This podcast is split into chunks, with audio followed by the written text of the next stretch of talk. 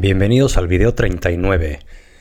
En este video voy a responder una pregunta que me hicieron por Twitter eh, sobre el espacio de los discos duros, que se le llena el espacio de disco duro sin saber por qué.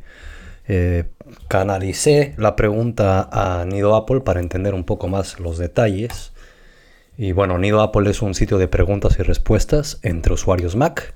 Si tienes duda con tu iPhone, con tu iPad, con tu Mac, con tu Apple Watch, con tu Apple TV, con el sistema operativo, con iOS o con aplicaciones y demás, puedes entrar aquí a preguntar. Y si sabes, pues también puedes entrar a ayudar a otros usuarios, ¿no? Y la duda básicamente es esa, eh, ¿por qué el disco duro se llena cuando debería de sobrar espacio? En teoría tendría que haber 120 gigabytes de espacio libres y pues no, se, están, se está llenando digamos constantemente el, el disco duro. Y esto pasa en muchas ocasiones por archivos temporales de diferentes aplicaciones o del sistema.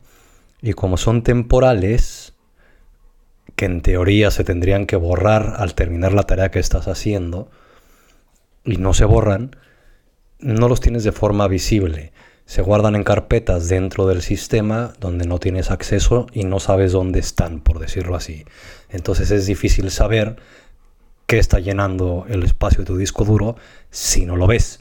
También hay archivos invisibles en el sistema que no los podemos ver. Pero bueno, hay una forma eh, muy fácil de hacer este tipo de búsquedas para saber qué archivos, incluyendo los del sistema, incluyendo archivos invisibles, podrían estar ocupando ese espacio. ¿no? Entonces simplemente tenemos que abrir eh, bueno, el disco duro o cualquier carpeta y arriba a la derecha tenemos el campo de búsqueda.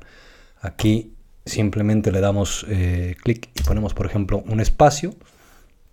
Bueno, importante, aquí puedes buscar en la Mac o en el, en el disco duro completo como tal.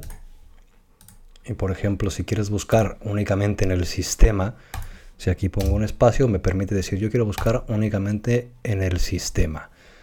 Eh, después de ello, aquí nos sale la opción de guardar la búsqueda, si es una búsqueda que por ejemplo queramos acceder a ella constantemente, siempre quiero saber qué archivos eh, pesan más de 100 megabytes, pues puedes guardar la búsqueda y así accedes a esa carpeta directamente todo el, el tiempo.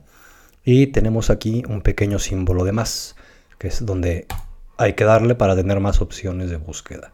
Porque si buscas simplemente eh, nombres de archivos o, por letras y demás y ordenas por tamaño, no vas a encontrar todo lo que realmente se encuentra en tu Mac. Entonces aquí esto es por omisión, viene de esta forma, bueno, con estas opciones. Y necesitamos más, ¿no? Para eso es esta opción de aquí abajo que es otro en donde viene una infinidad eh, de opciones. Eh, de verdad son muchísimas y les podría ayudar para eh, búsquedas que quieran hacer, pero bueno, ahorita nos vamos a centrar, uno, en el sistema, que con escribir sys ya viene aquí archivos del sistema, esta la vamos a activar. Voy a escribir, bueno, visi de visibilidad o de visible, y aquí ya viene archivo invisible, esto también lo vamos a activar.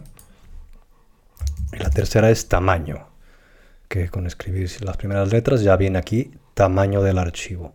Y aquí también lo vamos a activar. Entonces ya tenemos activas esas opciones. El espacio que escribimos aquí ya lo podemos quitar. De esa forma va a buscar absolutamente todo. Por ejemplo, si escribes la letra A, va a empezar a buscar archivos con A o cualquier tipo de letra. Aquí el detalle es que no sabemos cuál es el archivo que está ocupando tanto peso o está consumiendo el disco duro y por esa razón no puedes escribir las letras porque no sabes cómo se llama. Entonces, por esa razón se queda vacío, aquí sin nada.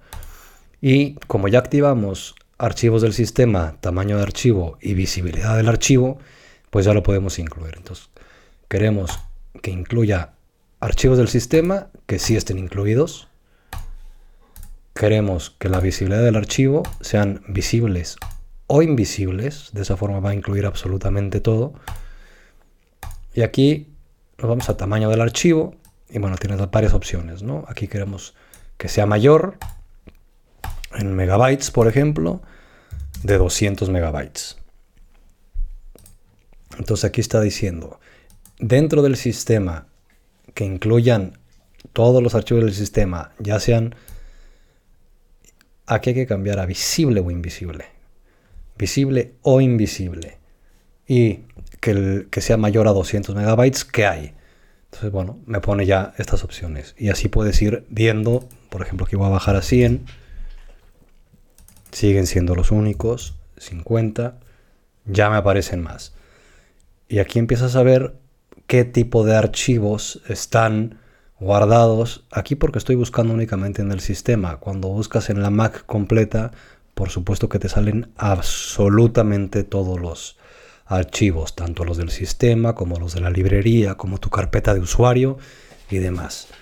¿no? Y de esta forma pues puedes buscar profundamente todo ese tipo de, de archivos que podrían estar ocupando el espacio en el, disco duro. ¿no? Sobre todo pasa mucho con, archivos eh, temporales. ¿no? Hay muchas aplicaciones que con esos temporales o compilaciones que hacen de guardados de archivos, vamos, de...